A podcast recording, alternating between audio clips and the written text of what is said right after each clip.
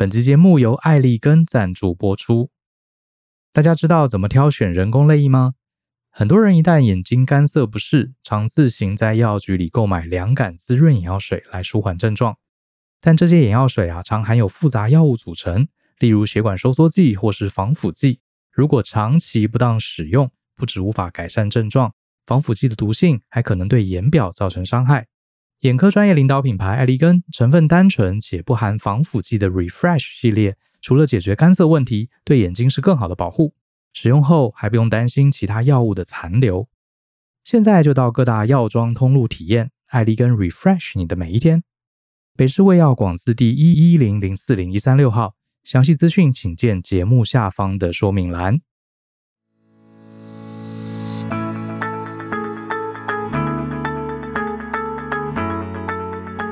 欢迎收听大人的 Small Talk，这是大人学的线上广播节目，我是叫张国阳。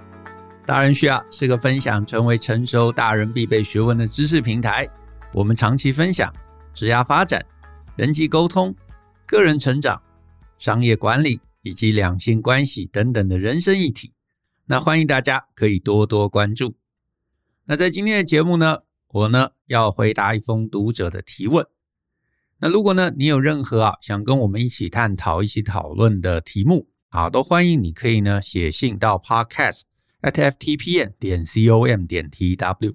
那如果呢，你的题目啊是我们在节目中能够在十五到三十分钟啊充分讨论的一个主题，那我呢就可能会选到你的题目呢来跟大家一起分享。那今天呢，我们选到的是一位叫做 Ivan，他要来询问呢跟他职涯相关的问题。那我呢一样啊，先念一下这个 Ivan 的这个来信。他写说呢，大人学的两位老师好，我是 Ivan，长期关注你们的 blog 以及 podcast。那想问一个呢，我自身遇到死胡同的问题，希望有机会获得你们提供的想法。事情是这样的，我从小就在中年失业的双亲背景下长大，深刻了解到中年失业的家庭惨况，以及家里没钱造成的种种后果，导致自身呐、啊、也很畏惧中年失业。哇，这个有点惨啊，有点惨。因此呢，自始至终，本人都保持学习积极主动的心态，在任何环境中。甚至是勉强自己去尽力达成大家的期待，希望呢为此让自己成为一个有选择的人，一个成熟的大人。但近期却自主的思考，自己为了钱工作，希望成为一个有选择的人而努力工作这件事啊，只要加上人性的比较，好像就变成死胡同了。那这边啊，我先打断一下，好，我先打断，我先想想要先讲一件事情，我想要给 Ivan 第一个概念啊，第一个很重要的概念。就是呢，虽然我完全承认钱在我们的人生中是很重要的，可是你绝对不应该为了钱工作。你为了钱工作，就很容易让自己走入魔道。所以走入魔道，其实就是你讲的会比较，你会开始比较，比较我跟他，比较工作跟工作之间，然后你就会开始忘了初衷，忘了你真正人生的目标。最有可能、最容易比较的。就是你会开始想，诶，我现在做这个工作，我拿比方说三万，那另外一个工作，诶，给三万三，对不对？诶，那我为什么要待在这里？我应该要跳去那个三万三的啊。然后你所有的人生判断就是薪水的高低，所以这个时候你就会开始没有一个中心思想，没有一个你想去的方向。所以如果呢，有人来跟你讲说，诶，Ivan 啊，我这边有一个轻松可以赚更多钱的工作哦，诶，你就会心动。所以直销也好，网络的一页式诈骗也好，或者要你投资，或者要你在家工作，或者诈骗集团找车手，哎，你都会觉得很有吸引力，你就会很有吸引力。因为一个人没有一个职涯的中心思想，不知道自己要去哪里，你就很容易会被别人牵着鼻子走。我在最近新开的课程啊，就是你可能知道，就是那一堂线上课，叫做“用经营公司的思维经营你的人生”。我在里头就谈到啊，很前面的时候我就谈到，我自己看过很多年轻人啊，我自己看过很多年轻人，这些年轻人的职涯之所以走入死胡同，其实都是因为年轻的时候没有想啊，主要也是没有人教啦，学校也没有教嘛，父母也不会嘛，所以呢，他们出了社会之后，唯一在职场上面考量的就是钱。我也不会说这完全不对可是就很容易让你误入歧途。因为呢，当你很年轻的时候，你会发现，哎，这样跳来跳去很容易啊，对不对？我今天做这个，然后明天去卖场，后天去什么专柜啊，然后再去当保险，哎，跳来跳去很容易。所以呢，只要这边多三千啊，我就待着。可是另外一边，哎，再多给我两千，哎，我就跳过去。啊，不管是直销，不管是什么机会，都想要去试试看。可是呢，我也不会说就是追寻利益有什么不对，但是缺点就在于你滚石不生苔。等到三十五岁之后，就很容易发现自己其实毫无积累，做了好多份工作，可是问你说，哎，你到底有什么真正的呃能力啊？能有什么才能？其实讲不出来。这种人最容易中年失业。我再重复一次。你没有一个核心技能，你就很容易中年失业。所以换言之，你前面啊累积再多个这个月多三千，你其实都没办法去抗拒中年失业这个风险。所以你要抗拒中年失业的风险，你要就是人生有梦想，要就是你很清楚自己在为自己人生下一阶段在布局。其实所谓职涯，就是一个我不断的布局的过程啊。所以，当然，你可能会说，哎，可是就有什么梦想、什么布局，这会不会太理想主义啊？我出来工作就是要赚钱嘛，不赚钱怎么行？哎，我也没有要你不赚钱啊，我也没有要你不赚钱。我不是说哦，你出来就要去当义工什么，当志工，哎，这不是我的意思。我的意思只是，如果你还年轻，你要让自己看远一点，你要让自己看远一点，因为你需要的是一辈子有竞争力，不是今天能够多赚三千块。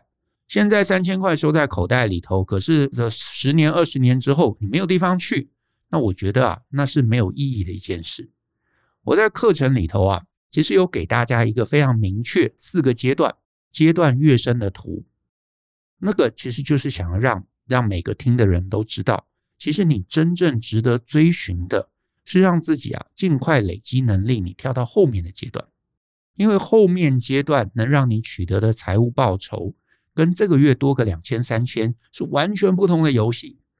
当你能够进到后面阶段的时候，你就会发现，我在早年追寻那个多两千三千的那个月薪，根本是毫不值得的一件事。反而你应该要清清楚楚知道，我怎么样能够让自己快速的跳到后面阶段，怎么样增长，怎么样跃升，那个部分的努力，我觉得才是职涯真正值得关注的重点。好。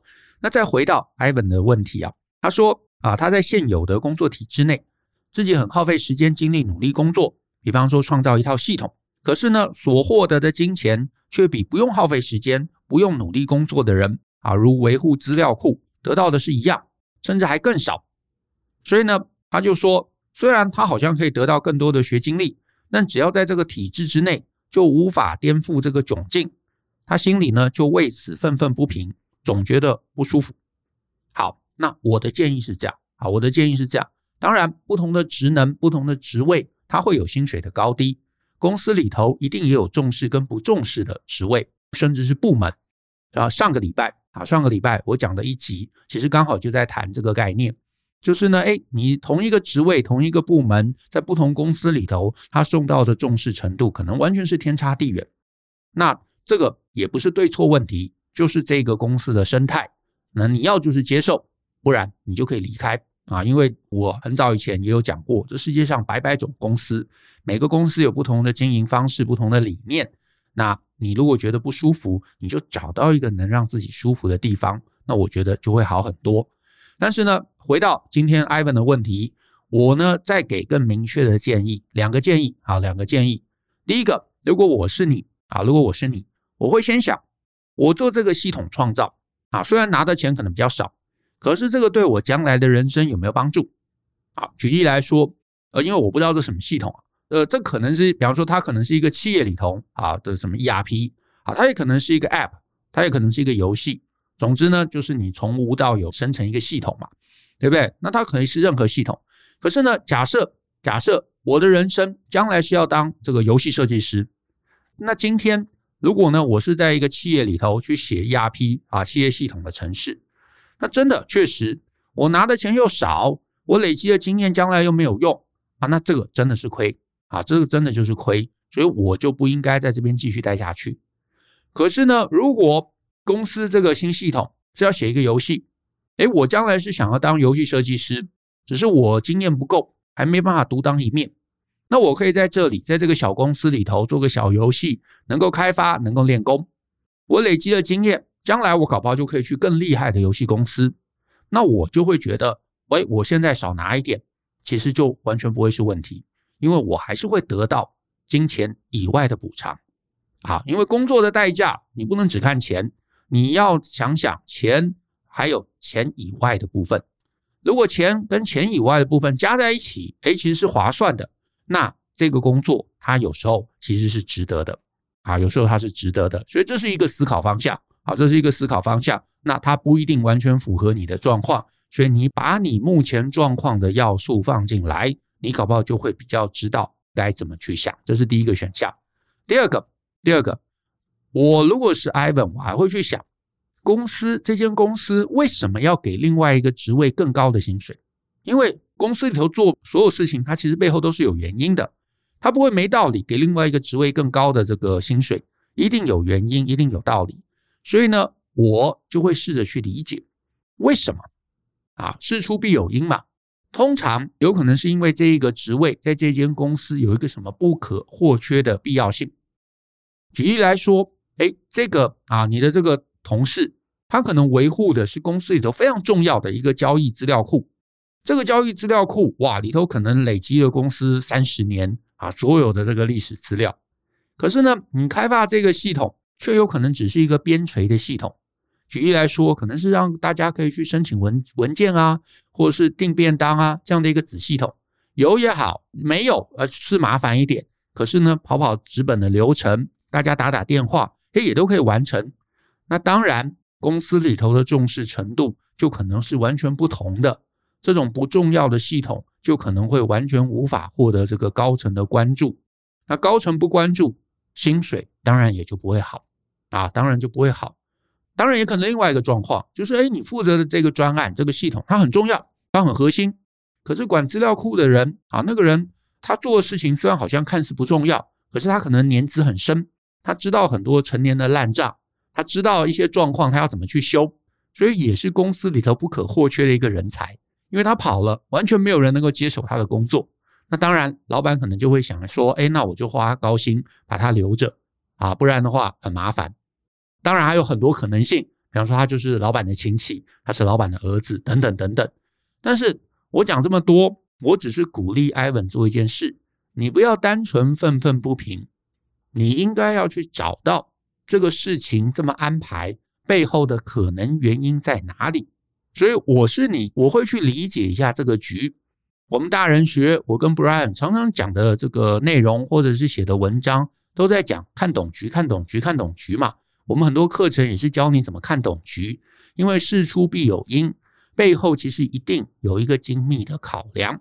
这个精密的考量，它不一定公平，它不一定合理。不一定让你舒服，可是一定是主事者在这个事情上他评判过的结果。所以你去搞懂，你搞懂这个逻辑，第一个你会更了解你的老板，你会更了解这间公司，那你就可以跟自己的价值观去衡量一下嘛。你可能会说，哦，我不认同这个价值观，好，那没关系，那你搞懂了，那你可以选择你要走或者要留。可是大部分人也没有搞懂，他就用一个自己的价值观去解读，会觉得，哎，这样不对。但是其实你搞懂了，你可能会觉得，诶，如果我是老板，我也会做类似的事情，啊，你搞不好就会理解，理解就会释怀，释怀不一定表示你要接受，可是至少理解是第一步，好不好？理解是第一步。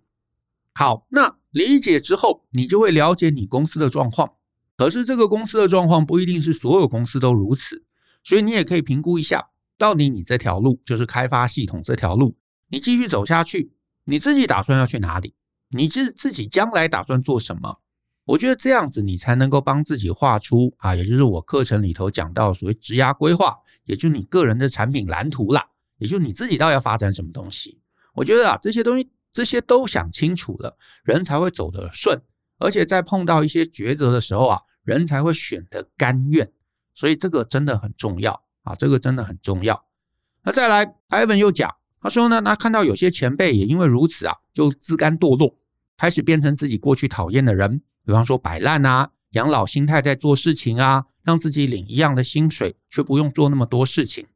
好，那这里我再打断一下，我给 Ivan 的建议是，无论如何，无论如何，无论如何，啊，就是在你接下来的人生中，这件事情都是我绝不建议的事，啊，就是我给年轻人的建议一律都是，你永远不要在工作上面摆烂，好，也不是说我这个人什么道德崇高了，呃，不是，或者说呃，我用资方的角度讲，哎，也不是，我真的站在你的角度，我给你的建议就是不要做这样的事情，因为摆烂。最后伤害的永远是你自己，伤害的就是这个有点像七伤拳哈，就是诶，我用这一招，我可以我可以伤害一下老板，可是你对老板的伤害没有对你的伤害来得大，就是老板可能都知道这些人在摆烂，可是他不 care，因为他可能要的本来就是可能三十分的工作效率就好，然后他给而且就给一个低薪，因为他觉得诶没差。反正我这个钱买到这个效率，哎，我已经觉得舒服，觉得满意了，所以他没差。你的摆烂，你没有伤害到你的老板，反而伤害到自己。就是呢，我先回头讲一下，就是我也理解啊，尤其是这个听这一集的听众，一定有一些人啊，你可能在一些比较你知道养老的单位啊，一些公公务体系啊之类的，或者一些比较传产公司，哎，你可能就会觉得，哦，老板也就只给我三万呢。对不对？那我每天就做我觉得值三万的内容啊，更多的工作啊，虽然我也会啦，啊，可是我就不要做，我就故意不做，那这样我内心才会平衡嘛，我才会觉得，哎，我没有呃，我没有吃亏，我拿那么少钱，我就做那么少事啊，然后我这样才能在这个岗位上，在这个职位上面能够待得久。我理解，我完全理解，我充分理解，因为我也当过员工啊，我也有过这个心态的时时期啊，我年轻时候有有一段时间我也有这个心情，但是。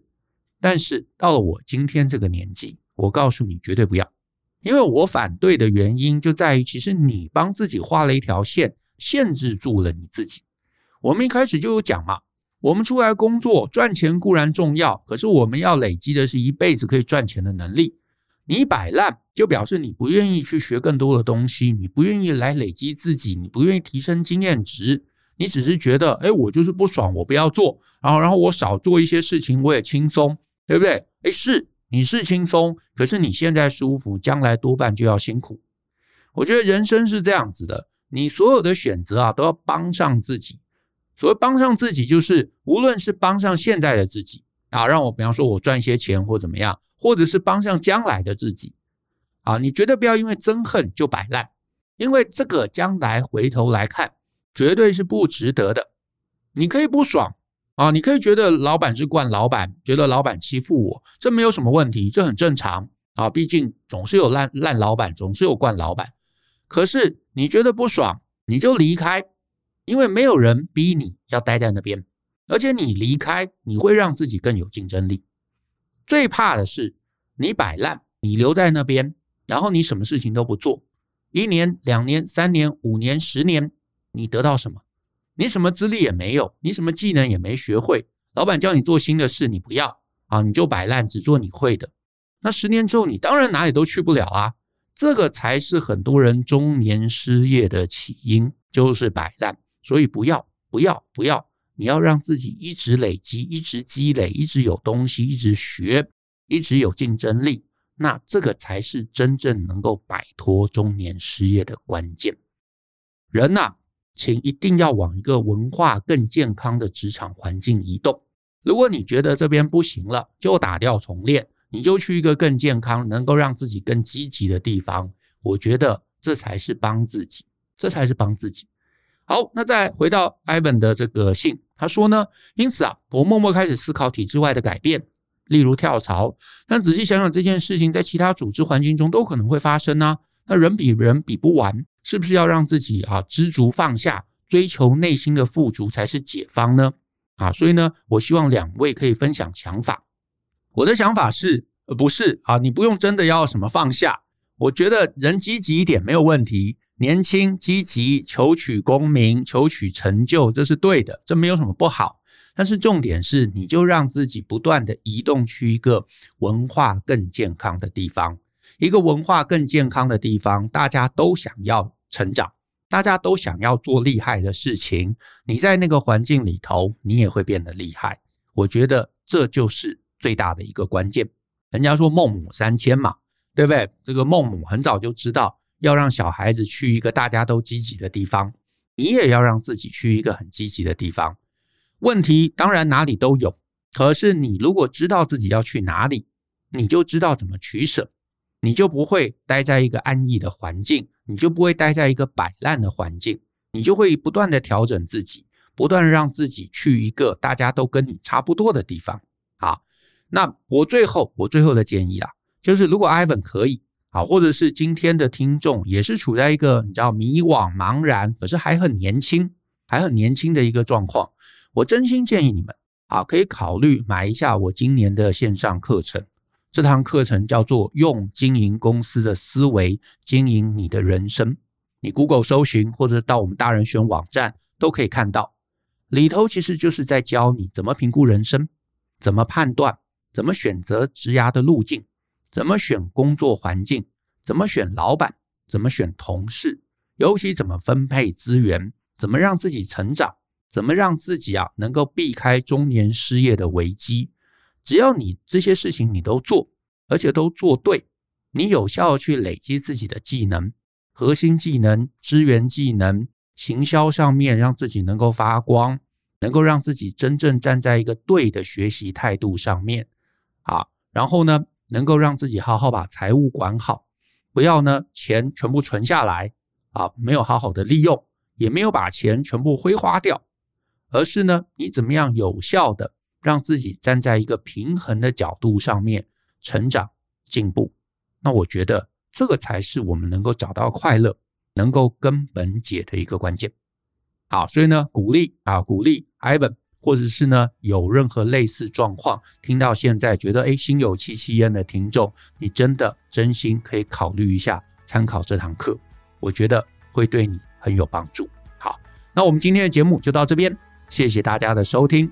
那如果呢，你喜欢我们的节目，欢迎分享给亲朋好友，我们大家一起相信、思考、勇于改变。学习成为成熟大人的必备学问吧。那我们下次见喽，拜拜。